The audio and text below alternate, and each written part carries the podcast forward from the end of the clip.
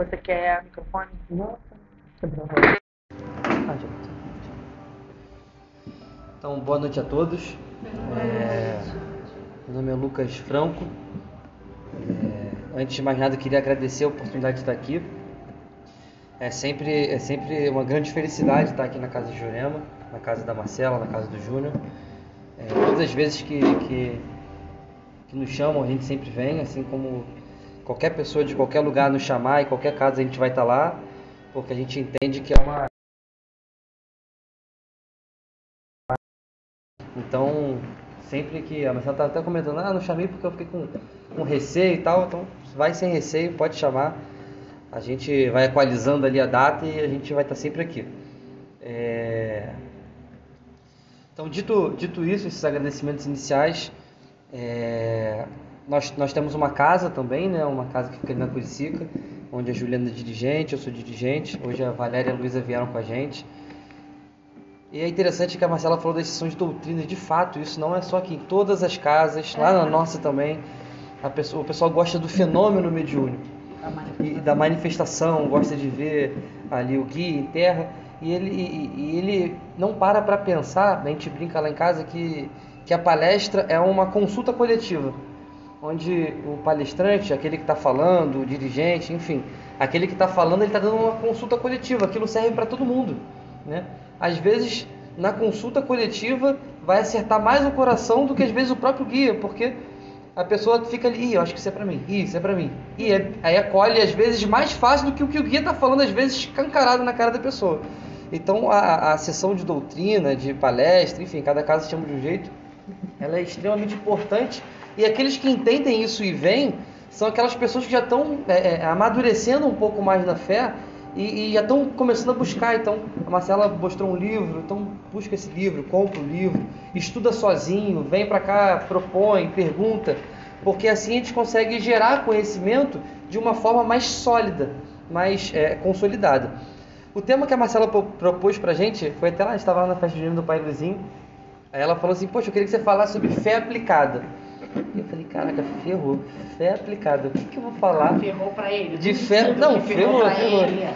Falei, o que, que eu vou falar? O que, que eu vou falar de fé aplicada? Aí eu falei, beleza, vou, vou acionar aqui o Wi-Fi, ver se, se alguém liga, né? Se, se, vem, ó, se, vem um, se vem uma mensagem pelo Bluetooth. E aí, na hora que a gente pediu, a gente recebeu é, é, é, é um, um, um norte ali para a gente poder fazer a palestra, que é a carta de Tiago do apóstolo Tiago, e onde, onde tem um item que é muito bacana, eu vou ler para vocês, vou tomar essa liberdade de ler. E é interessante, toda vez que, eu, que a gente desce lá no condomínio, todo de branco, aí o pessoal fala, ah, dá macumba. Aí com a é. Bíblia do lado e dá um nó na cabeça da pessoa. Como você é macumba, tá lendo a Bíblia? Confunde a cabeça né? da galera. E é interessante porque quando a gente fala macumba, a gente está falando de, de um fenômeno que cultural, religioso, que tem muitas possibilidades, né? Ifá é macumba, candomblé é macumba, umbanda é macumba. Para quem não entende macumba, espiritismo é macumba, tudo é macumba, né? E aí quando o cara vê a Bíblia e fala assim, cara, essa macumba é meio estranha. Né? Essa igreja é esquisita. Essa, ou então essa igreja é esquisita, essa macumba tem alguma coisa errada, um ou outro.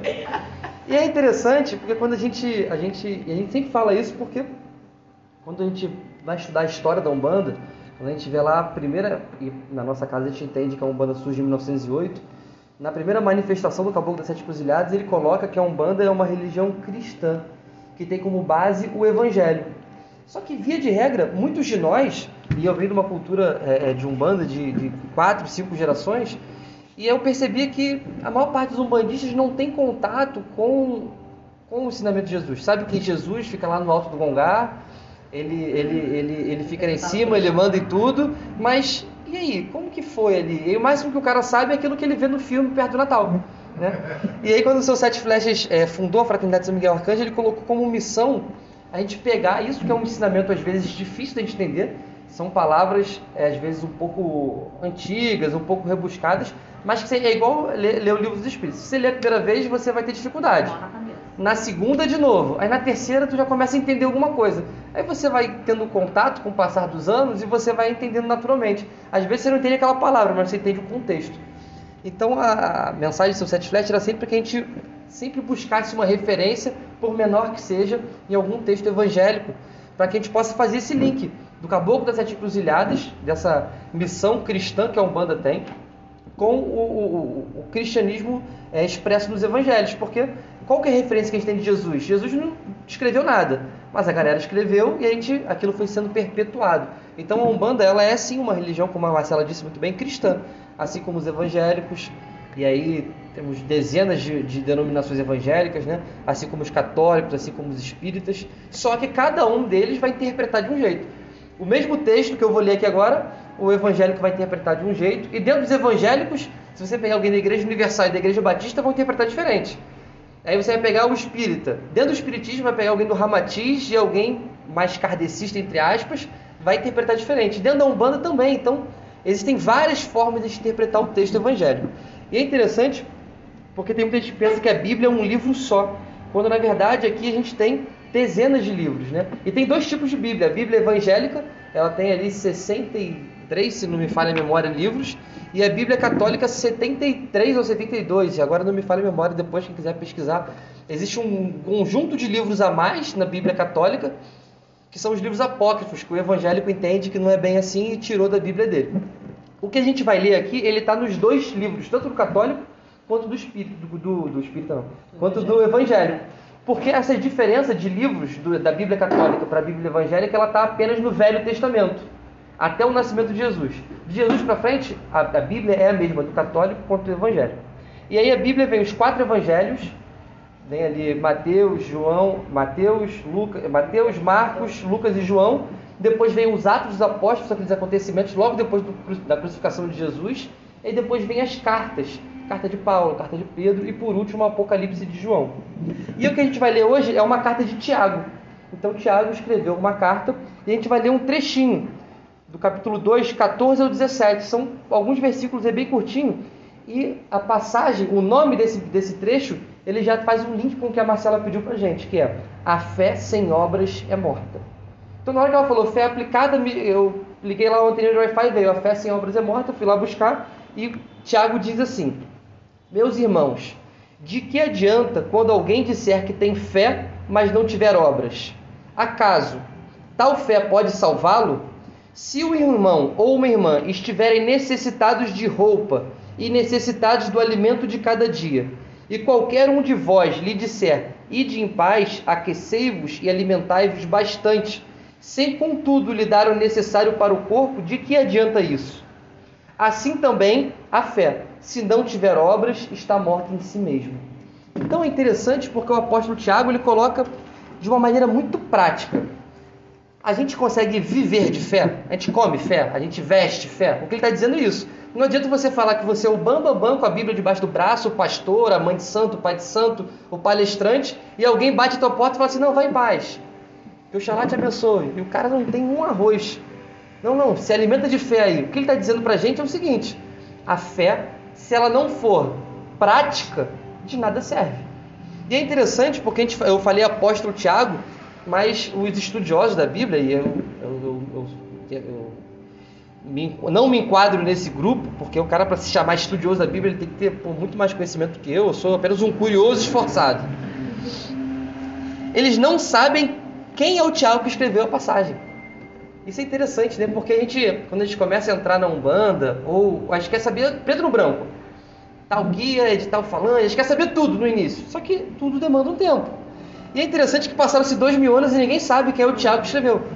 Existem quatro possibilidades de Tiago: Tiago maior, que era o irmão de João, Tiago menor, existe Tiago, o irmão do Senhor, que todo mundo acredita que era irmão de Jesus ou um primo de primeiro grau de Jesus, ou Tiago, pai de São Judas Tadeu. Qual desses quatro escreveu? Ninguém sabe. Aí quando a gente pega um livro chamado Paulo Estevão, que é um livro, para mim, é o livro mais bonito que eu li na minha vida, Paulo Estevão. É o melhor livro que eu li na minha vida, sem sombra de dúvida. Todo aquele que se diz cristão. Eu acho que o evangélico tinha que ler aquele livro. O cara que está lá na igreja agora, nesse momento, tinha que ler esse livro. O cara que é ateu, todo mundo tinha que ler esse livro. Através de Emmanuel, o Chico Xavier vai dar um spoiler, vai falar que foi Tiago Maior. Tiago Maior escreveu, eu fico com o Chico. A mediunidade dele era um, um 10G. Chegou no 5G agora, o dele já era um 10G lá nos anos 50. Ele vai falar que foi Tiago Maior. Mas sabe qual é o mais interessante disso? Não importa quem escreveu. O que, que isso muda na minha vida saber quem escreveu? Nada. O que muda a minha vida é eu entender que não adianta eu ser pai de santo, Juliana ser mãe de santo, e alguém bater lá na minha porta e falar assim, pô, me ajuda. eu falo, não, se vira aí. Deus te abençoe, vai lá. Não adianta nada. O mínimo que eu posso fazer, que eu tenho que fazer, é senta aqui. Qual é a tua história? Olha, eu posso te ajudar assim, posso te ajudar assado. Leva uma roupa, leva um casaco. Não tem como eu falar, vai e, e é isso aí. A fé, por si só, ela necessita de obras. Porque quando ela não tem obras, ela fica no campo das ideias, foi o que a Marcela falou no início. Não adianta nada você pregar uma coisa linda e depois você não fazer aquilo, não é verdade? E é interessante, é, como o nosso tema é a fé aplicada, eu sempre gosto de procurar no dicionário. O que é fé? Eu fui lá e procurei. O que é fé? Porque falar sobre perdão, eu lembro no, no seminário gente falou sobre perdão. Uma das primeiras coisas que eu fiz quando fui montar a palestra é o que é perdão. Porque o dicionário, que a gente chama de pai dos burros, eu gosto de chamar de pai dos curiosos, ele sempre nos dá um norte daquilo ali, de uma forma sempre isenta. Porque se eu pegar o que é fé, lá o texto do Edir Macedo, o que é fé, não sei se o que ele vai dizer que é fé é o que é fé para mim. Se eu pegar lá um texto de um, de um, camarada hinduísta, não sei se aquilo que é fé é fé para mim, mas o dicionário ele é laico. O dicionário ele serve para o ateu, serve para o cara do batuque, serve para o cara do shalom, serve para todo mundo. E aí lá no dicionário está escrito assim: adesão absoluta do espírito àquilo que considera verdade. Então, adesão absoluta daquilo que o espírito considera verdade. Então, a fé ela é diferente de crença. É uma adesão absoluta. A fé, ela necessita entrega. Eu lembro quando a gente começou esse. A Marcela falou do, do de quando a Juliana é, pediu a casa e falou que seria uma casa que acolheria, ensinaria, depois é, é daria voos, né? Para alguns filhos, para outros iria acolher, enfim. E aí eu lembrei quando a gente abriu a nossa casa, o Sete Flashes, o caboclo que trabalha, que trabalha com meu pai, acredito que eles estão trabalhando até mais do que antes agora ele disse que. E a gente estava meio assustado, tipo, caramba, abre um centro, como assim? Né? É, é, é, é, não existe glamour nisso. Existe é muito trabalho, né? Muito trabalho, você quebrar a cara e ter que continuar e, e, e chorar sem ninguém ver, e depois, mas também tem as alegrias, tem aquilo tudo de bom também. E aí ele falou, acho que foi para Juliana ou para mim ou para nós dois, eu não lembro agora, que fé é você botar o pé e ter certeza que Deus vai botar o chão. Mas você não está vendo, tu bota o pé que o chão vai aparecer. Só que denota o quê? Uma entrega absoluta. Porque se eu coloco o pé, eu sei que vai ter o chão, mas eu não sei, entende? Que é um acreditar em algo que não é palpável. Isso é fé. Que é, é intangível. Exatamente. A fé ela não é acreditar. A gente usa, pelo que o dicionário está dizendo, aí muitas vezes a gente fala assim, ah, eu tenho fé que eu vou passar de ano. Só que a gente fala às vezes da boca para fora, eu tenho fé que eu vou passar nesse concurso. Só que a gente às vezes fala a fé como se fosse crença. E não é isso. A fé ela está ligada à certeza, a envolvimento. Se você tem fé, você se envolve, é natural isso. Você aplica ela, porque por definição a fé ela é aplicada. E é interessante que uma vez a gente estava conversando e um, um, rapaz deu um exemplo muito legal, a diferença de fé, de, de envolvimento, de entrega, o que é fé, e a diferença para a crença, acreditar. Ah, eu acho que, porque são coisas diferentes. E ele deu um exemplo seguinte: você vai nos Estados Unidos e vai tomar um café da manhã americano, ovos com bacon. O porco está envolvido. É isso? E a galinha também. A ga... O porco está comprometido e a galinha está envolvida. Então o porco ele entregou de si ali, ó, irmão. Toma aqui o meu lombo.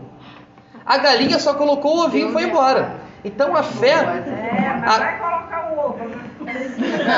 Mas, é doído, mas eu acredito que o porco doeu mais. Porque o porco ele não deixou ovo, ele tirou o tocinho dele. Então, Mãe é, de quatro ainda teve gêmeos. Exatamente. É, então É. É, exatamente. O envolvimento exatamente. também Eu é não sei, eu não sei nem do porco nem da galinha, eu tô passando liso. Mas o porco, ele não tem como falar ali depois que ele tá na mesa, não, não, não quero mais não. Não, já tá frito, literalmente. A galinha ela pode falar, o meu próximo ovo eu não te dou. Eu vou botar esse outro ovo na outra galinha, no outro galinheiro. Então a fé ela denota envolvimento. Uma vez a gente estava conversando sobre até um assunto parecido é, com o que a Marcela falou de você seguir. E a gente estava conversando sobre alguns companheiros nossos que passaram às vezes 20, 30 anos dentro de um terreiro de umbanda e depois meio que deletam da cabeça dele aquilo que ele viveu. E a gente estava conversando sobre como isso não é possível. Não é possível você desviver aquilo que você viu. Você pode botar numa caixinha e deixar lá guardadinho. Desver. Mas desver, desviver, dessentir, não dá. O que ele aprendeu ali no terreiro, ele vai levar para a vida dele. E a fé é justamente isso. Aquilo que você aprendeu na fé, na maioria das vezes foi um aprendizado como o do porco, doloroso. Você teve envolvimento, você se entregou. Não tem como depois que você já se entregou, que você já chorou, que você já riu, que você já transpirou, você falar assim: ah, não quero voltar atrás. Não dá. A fé é uma experiência de entrega. A fé de verdade é uma experiência de entrega, às vezes naquilo que você não consegue nem entender direito. Eu estava vendo um, nesse sábado agora, eu, eu vi uma série que eu estava querendo ver há um tempo já. Tá no qual, qual o nome do negócio? Amazon Prime. Amazon Prime. E aí eu vi uma série com o Rodrigo Santoro, eu vi um trailer assim, eu falei, pô, legal, vou assistir isso aí. Eu vi, eram seis episódios, eu falei, vou assistir. E era uma série inspirada em fatos reais, eu gosto muito de história. Antes de eu assistir o primeiro episódio, já botei no Google ali, li tudo e falei, caramba, maneiro, vou assistir.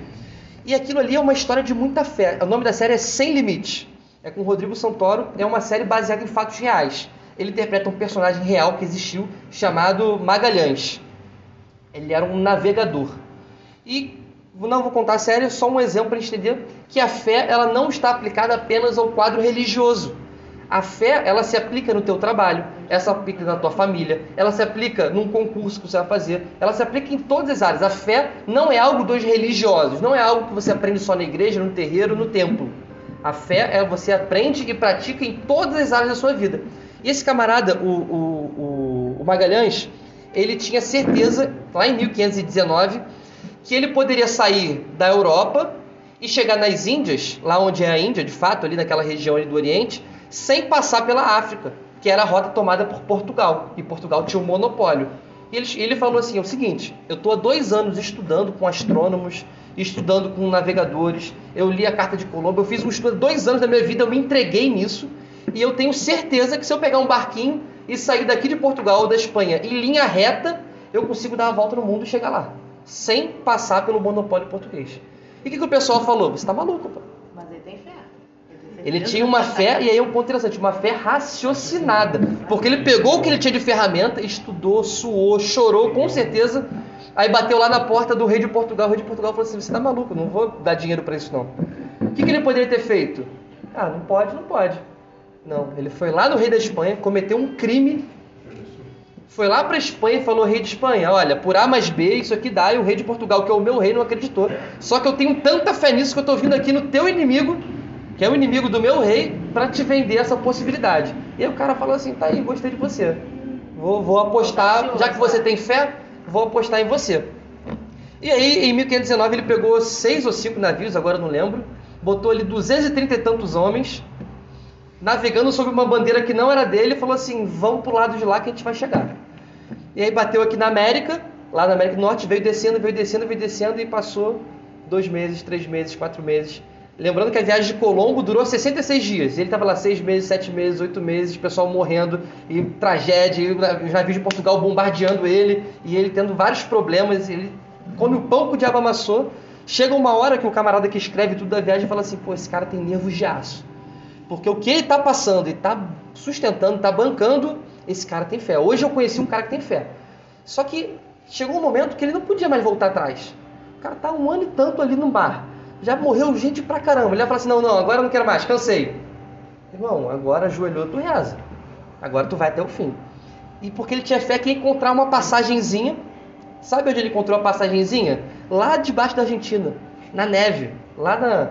Hoje tem o nome dele, Estreito de Magalhães. O cara desceu até o quinto dos infernos. Uma parte com um iceberg e tal. E ele completa. Detalhe, ele morre na trajetória. A parada é tão intensa que ele morre. E aí o nome da trajetória. Da, da, da, da volta ao mundo é Magalhães Eucano. Eucano, que era um cara que virou o braço direito dele, era um cara que não confiava muito nele também, mas ali o, o, o, o perrengue, o desespero, eles vão fazendo uma amizade e aí o cara conclui. E aí ele chega três anos depois. Imagina você, três anos no mar. Dos cinco navios que saíram, chegou um. Dos 260 homens, chegaram 18. 18 homens. E aí quando ele chega lá pro rei de Portugal, o Eucano já destruído, e ele fala assim, ei, encontraram uma rota para as Índias? Ele fala, não, eu encontrei o mundo. Cara, o que ele fez é uma missão espiritual. Vocês aqui vão encarnar com a missão de mostrar por A mais B que o mundo é redondo, que ele que, por exemplo, o Oceano Pacífico, ele que deu o nome. Porque depois que ele passou o quinto dos infernos, ele falou assim, "Ih, aqui é Pacífico. Qual o nome que a gente vai dar? Pacífico. Então o camarada, ele mostrou que a fé, ela pode ser aplicada não só no templo religioso, porque aqui é fácil aplicar fé aqui. Aqui tem a Cabocla Jurema, tem os Sete Flechas, tem o Pai Velho, tem a Mãe Velha, tem os Exus e tal. E é muito na, na frente do Exu todo mundo tem fé, todo mundo acredita, todo mundo diz que vai mudar, que vai não sei o quê, que vai largar a bebida. Mas lá fora que é o problema. Quando o teu chefe começa a te massacrar, quando começa a dar as coisas erradas, aí tua fé começa a ficar aqui. E aí, o que, que eu faço agora? Só que o Eucano lá, o Magalhães, ele não tinha outra opção. Ou ele ia, ou ele ia. E a Juliana, ela sempre brinca um negócio que é interessante, que ela fala que o livre-arbítrio é só até a segunda página. Porque depois que você embarca a Vera, e embarcar a Vera não tem nada a ver com o tempo, não tem nada a ver com cargo, não tem nada a ver com nada. A não ser de fato você embarcar. Tem gente que passa 10 anos no centro e nunca embarcou na ideia. Tá ali todo dia, religiosamente, mas tá ali só de corpo. Tem gente que chegou ontem e já embarcou. Quando você embarca, quando você desenvolve a fé naquilo de fato, aquilo é capaz de, de mudar o mundo. Aquilo é capaz de descobrir que o mundo é redondo. É capaz de descobrir que tem aqui tem um índio que vai te matar ali, mas tu tem que ir lá falar com ele. E foi nessa que o, que o, que o Magalhães morreu. Ele tinha uma tribo lá, ele foi lá, fez comércio com a tribo, aí essa tribo tinha um rival, ele não, a gente vai lá dar um susto neles. Levou uns canhões e tal, deu uns tiros pro alto, os índios não correram. Aí quando ele viu, tinha, eles eram 30 e tinha 300 índios, aí ele morreu nessa daí. Mas ele com certeza cumpriu a missão dele, que era encarnar e mostrar que o mundo é redondo, mostrar que os oceanos são ligados. E junto com ele, várias pessoas encarnam com missões que não tem nada a ver com religião, não tem nada a ver com espiritualidade, mas são missionários da luz também. Quando a gente estava montando a palestra, eu lembrei do, do, do, camarada que, escreveu, que descobriu a penicilina, né? que foi por acaso. O camarada estava ali suando, estava ali suando e pesquisando e tentando e tentando e tentando. Um dia ele falou assim: não quero mais. Deixou o potinho aberto e foi dormir. Quando ele voltou, tinha descoberto ali uma forma é, de fagocitar ali é, os micro-organismos. Então, existe a fé, mas essa fé ela necessita de duas coisas. Para que a gente possa ter fé de verdade, já me perdi aqui.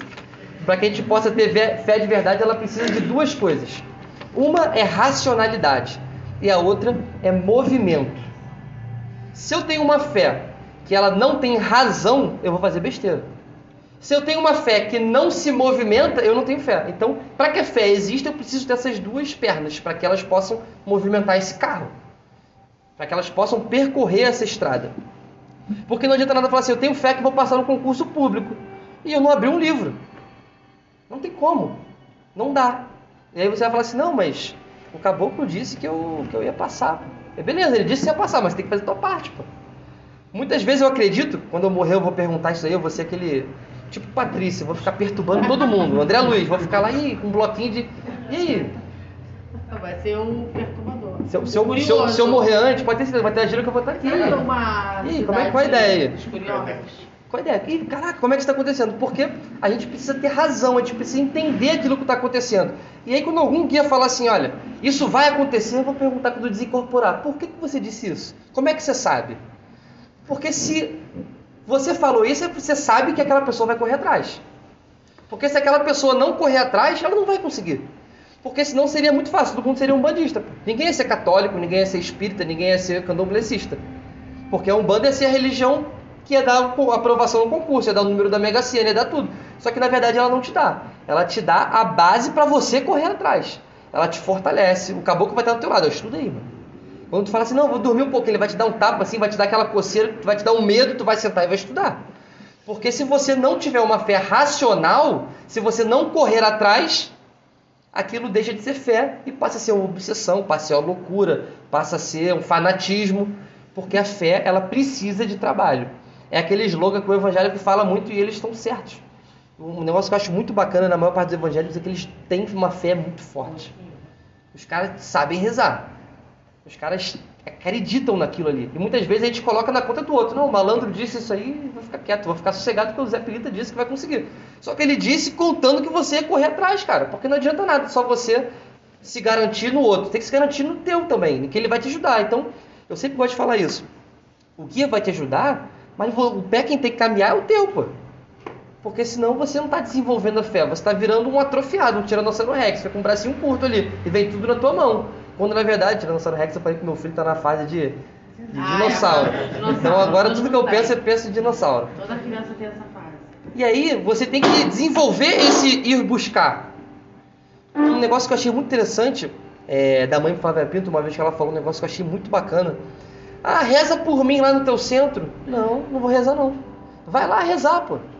Leva o teu corpo para rezar. Cara, eu achei fantástico isso que ela disse. Porque é muito fácil tu ligar, alguém te ligar, isso deve acontecer com a Marcela, com o Júnior, com vocês também. Ah, bota meu nome lá na caixinha. Irmão, vai lá, pô. Eu tenho certeza que esse teu movimento de ir, tu já está ganhando metade das coisas já. Já está com meio caminho, porque você está movimentando. A fé sem obras, a fé, como a Marcela pediu para te falar, não aplicada é morta. É muito fácil, é muito cômodo eu falar assim, ah, tem um trabalhinho aí para fazer, não? Um padê, um ebozinho aí que vai... E eu não faço nada? Não, não tem, pô. Você vai fazer aquele trabalho, ele vai te dar as condições, ele vai te dar as ferramentas, ele vai movimentar espiritualmente, mas você tem que movimentar fisicamente, você tem que correr atrás, tem que acordar cedo, tem que buscar. Tá cansado, não descansa, vai lá, corre atrás. A fé é aquilo, aquele motor, é aquela gasolina do teu motor, que vai te fortalecer para que você consiga chegar lá. E aí tem uma historinha que eu acho interessante, é, quando a gente fala de fé. Vou falar depois da historinha. Eu já estou perdido aqui, completamente perdido. E é muito interessante porque não é só a fé que necessita de exemplificação. Todas as virtudes necessitam de exemplificação. Não adianta você falar assim, ah, eu amo muito, mas você não tem uma obra de amor. Ah, eu sou um cara humilde, mas você não tem meia obra de humildade. Toda vez que alguém enche tua bola, tu fica, oh, não, não, abaixa a bola. Você não faz isso. É muito interessante, às vezes o camarada fala assim, ah, eu amo muito a minha esposa, o casamento pra mim é importante. Aí tu vai ver o casamento, o cara, bate na mulher, a mulher bate no cara, todo mundo bate no filho. E aí tu fala assim, cara, que, que, que amor é esse? Porque não adianta você falar que teu casamento é importante pra você se você não exemplifica isso no teu casamento. Toda vez que tem a oportunidade de trocar tua esposa por um programa A, B ou C, tu troca. Toda vez que tem a oportunidade de não estar com ela na tua casa, tu não está. Então, a necessidade de exemplificação não é só da fé, é da humildade, é da caridade. Eu vi esses dias uma entrevista é, do padre Fábio de Mello com a Marília. Marília. Eu ia falar Marília Mendonça, com a Marília. Marília Gabriela. E aí, o padre Fábio de Mello, não sei se vocês já viram isso, roda no Instagram, de vez em quando aparece. É, ele falou assim: Poxa, Marília, outro dia uma moça estava muito preocupada lá na minha, na minha igreja, na minha paróquia, falando assim: Padre, a gente tem que alertar que esse filme do Chico Xavier é do demônio, que ele é muito ruim, porque as pessoas estão se envolvendo com isso, e não sei o que lá, não sei o que lá. Ele falou assim: Olha, eu vou alertar o quê? Eu, eu ipsiliteres, não concordo nas bases teológicas desse homem. Chico Xavier, para mim, eu não concordo em reencarnação, eu não concordo com os espíritos podem se comunicar, mas eu não tenho a moral, olha o que o padre disse, para discordar da obra desse homem, pô. Porque o que ele fez é irrefutável. O que, que ele fez? Uma fé com obras. Uma fé que se movimentava. A quantidade de pessoas que ele agasalhou, como o apóstolo Tiago disse, a quantidade de pessoas que ele alimentou, como o apóstolo Tiago disse, a quantidade de pessoas que ele consolou, que ele protegeu, que ele iluminou, que ele tirou do suicídio, que ele tirou do divórcio, que ele tirou do álcool, que ele tirou da violência, é irrefutável. E aí a Marília Mendonça, Gabriela. Marília Gabriela, talvez a Marília Mendonça esteja lá agora também. E a Maria Gabriela, como uma boa repórter, gosta da polêmica. Então você está dizendo que você não acredita em Chico Xavier? Ele falou assim: no religioso não, mas no ser humano eu não tenho capacidade de não acreditar. Porque veja bem, quando a gente tem obras, eu não posso não concordar com a doutrina da mãe Juliana. Não posso não concordar, mas o que ela faz de bem para os outros, não tem como eu não acreditar ou não concordar. Ela faz, está lá, está feito. Não tem como desfazer, está feito. Então, as obras, e é por isso que o apóstolo Tiago ele coloca isso. A fé aplicada, a fé com obras, ela naturalmente é viva. Naturalmente ela existe, porque é uma condição para que exista fé que ela tenha obras. Ok? E aí, eu não tem como não lembrar de Zélio Fernandinho de Moraes, o, o, médium do Caboclo das Sete Cruzilhadas. É um camarada, que, um camarada que tinha uma fé que eu não consigo calcular, e talvez eu demore aí alguns milênios para chegar na fé que ele, que ele realmente tinha. Em que sentido? Muitas vezes as pessoas iam lá para São Gonçalo para fazer um tratamento de saúde e que demandavam vários dias, e era uma pessoa pobre e falava assim: dorme aqui em casa. E aí pegava a caminha da Zélia, da Zilmeia e falava assim: vão dormir lá no meu quarto, no chão, e o camarada vai dormir na tua cama. Pô, isso não é fé? Colocar um estranho para dormir na cama da tua filha, tua filha vai dormir no chão? Isso é uma fé que eu não tenho.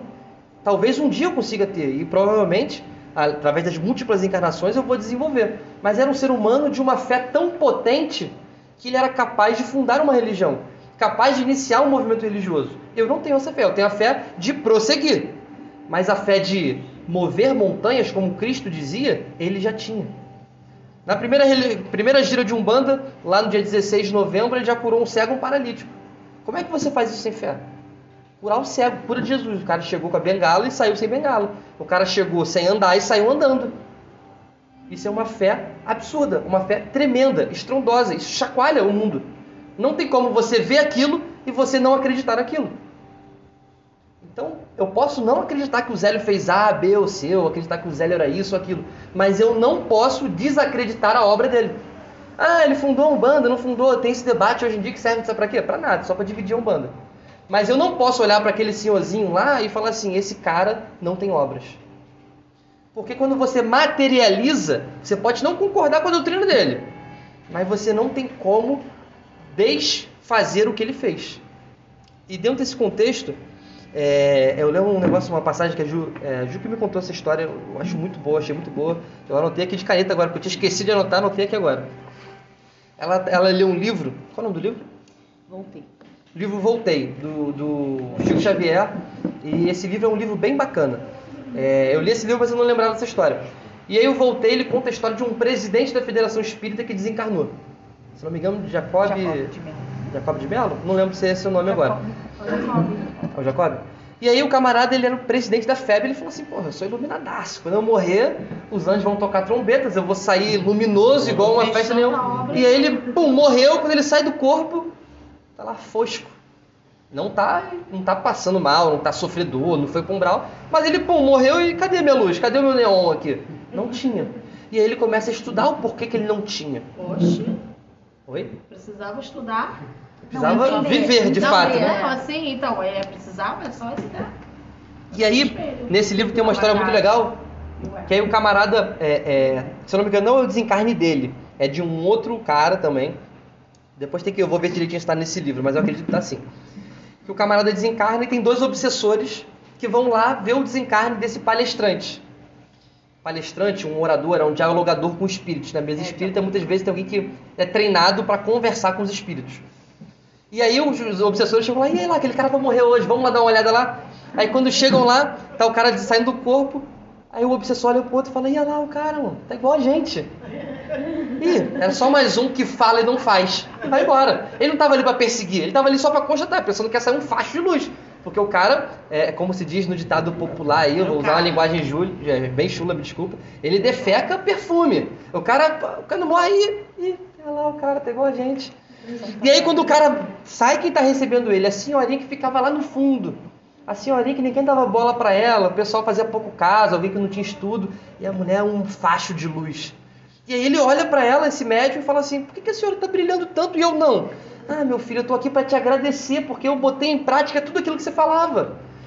Eu, eu só fiz isso. Você falava na palestra, na, na sessão, na semana seguinte eu estava tentando praticar aquilo. E aí eu fui praticando e estou aqui para te agradecer. E aí você para para pensar, porque falar, o que eu estou falando aqui hoje, o vento vai levar. O que, eu que tô falando aqui hoje, quem mais precisa, pode ter certeza, sou eu, que se não tivesse que aprender isso, eu não estava aqui falando. Me botaram no, ó, você vai, você vai nascer e você vai falar disso aí, porque para ver se tu aprende, porque tu tá tentando aprender isso aí, tem 15 encarnações, tu não tá aprendendo, então agora tu é o cara que fala, beleza? Então tu vai falar, porque tu vai falar para estudar, tu vai falar com, com, com, com, a tua esposa para ver se tá ok, para fazer um filtro, depois tu vai falar, pelo menos três vezes eu falei isso. Pra ver se eu aprendo. E eu aprendo? Não. Lógico, não na velocidade que eu gostaria. Mas uma coisinha ou outra a gente vai retendo. Tudo? Não, se retesse tudo eu não estava encarnado. Já tinha morrido aqui, estava lá em Aruanda, lá fazendo outro trabalho. Se eu estou aqui é porque eu preciso aprender isso. E para a gente encerrar, falando de fé, tem uma história que eu acho muito bacana, é bem curtinha também, mas é muito legal, que, que mostra a fé das pessoas. É, o Chico Xavier, por muito tempo, era, ele, ele, o Chico era um médium extremamente completo, né? Trabalhava com materialização, trabalhava com psicografia. E aí dentro da psicografia, todo médium é psicógrafo? Não. Todo médium é psicógrafo psicografa todo tipo de carta? Não. Tem médium, com, médium que é psicógrafo de receita. Tem médium que é psicógrafo, de mensagem. Tem médium que é psicógrafo de romance. Tem médium que é psicógrafo de carta. Então, nem todo médium psicógrafo consegue todas as valências. Depende da missão dele. E o Chico fazia tudo. O Chico era o cara, né? E aí uma vez ele estava lá no, no receituário e o doutor Bezerra de Menezes, ó, chegava o cara, ó, tal, tal, tal, tal, tal, toma receita, vai com Deus. Tal, tal, tal, toma receita, vai com Deus. E veio a senhora muito pobre, ele tal, tal, tal, 30 dias, minha filha. Só se tomar esse remédio 30 dias que vai melhorar teu problema. Eu não lembro qual era o problema. E ela olhou para a carta e falou assim, Chico, eu tenho fé que isso vai melhorar, mas eu não tenho como fazer esse remédio manipulado.